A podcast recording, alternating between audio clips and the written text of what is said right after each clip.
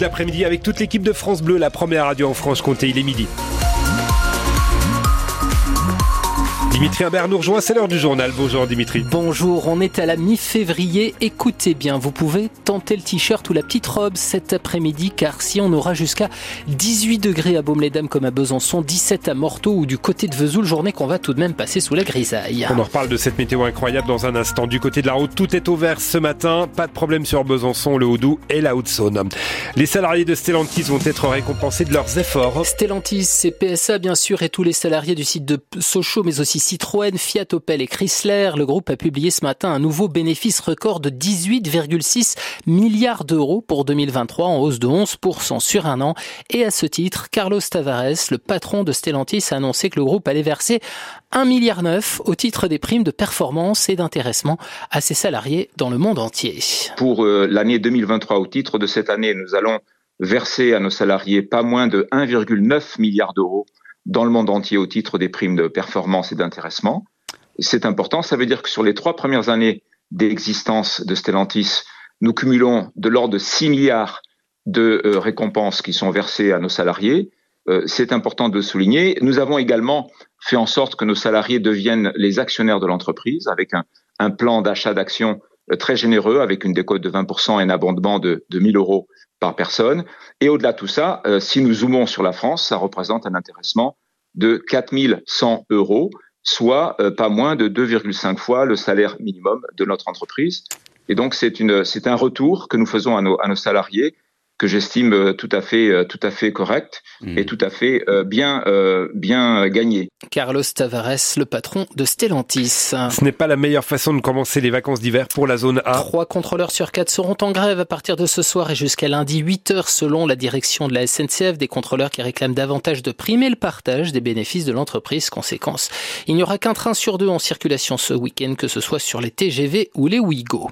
Dans l'actu, ces deux feux de garage dans le Doubs. Le dernier cette nuit à Miseré-Saline. L'incendie est parti d'une voiture qui a pris feu au sous-sol d'une maison de 120 mètres carrés. Les cinq occupants de la maison ont dû être relogés en raison des fumées. Et puis vers 19h hier soir, c'est un garage juste à côté de l'hôtel Arc-en-Ciel d'Arc-et-Senans qui a pris feu. Pas de victimes mais du chômage technique pour les deux personnes travaillant dans l'hôtel car le chauffage qui se trouvait dans le garage a été endommagé. Le nombre de morts sur les routes en hausse de 6% au mois de janvier en France avec 240 décès. C'est ce qu'a annoncé ce matin la sécurité routière. En Haute-Saône, Dimitri, les deux campings du village de Cyril-et-Bellevaux sont obligés de fermer sur ordre de la préfecture. Installés depuis les années 70, le Paquilo et la Vèvre présentent en effet des problèmes de sécurité. Une décision difficile à avaler pour Francis, 66 ans, qui vivait depuis deux ans à l'année au camping Le Paquilo. Après un accident du travail et des problèmes personnels, c'est la mairie qui lui a offert ce pied-à-terre. Francis a l'impression de tout perdre une deuxième fois. En colère surtout. J'avais l'impression d'avoir été trahi, quoi. J'aurais pas euh, dépensé mes derniers sous euh, pour euh, ramener un, un 45 mètres carrés. Bon, là maintenant, il est là, il est là, et je sais pas comment faire. Et j'arrive pas à le vendre. Le mobilhome Ouais. Il y en a qui ont essayé de vendre, qui ont réussi à vendre en face. Et là, il y en a, il y a un monsieur, il a racheté un truc cet été 5000. Mais quand tu vas apprendre, en fait, c'est comme s'il avait mis 5000 euros dans la, à la poubelle, quoi. Oui, je, suis- je suis mis à la rue. Je sais pas quoi faire, moi. Je sais pas, je sais pas comment je vais le sortir d'ici. Euh, le mobilhome, je sais pas où aller avec. Non, je cherche quelqu'un qui pourrait m'accueillir sur un bout de terrain. Euh, on voit les fermes, euh, souvent ils accueillent euh, des camping-cars, des machins, mais bon, j'en trouve pas, moi. La préfecture souhaite un départ progressif des mobilhomes à partir du 15 mars, mais elle connaît aussi la situation de Francis et promet de tout faire pour lui trouver un logement. Information à lire sur francebleu.fr Besançon. En foot, le PSG s'offre une bonne option hein, pour les quarts de finale de la Ligue des Champions. Avec une belle victoire 2 à 0 en huitième hier soir pour le match aller au Parc des Princes face à la Real Sociedad. Deux buts, le premier signé Kylian, Mbappé, le second de Barcola. Le match retour, ce sera le 5 mars en terre espagnole.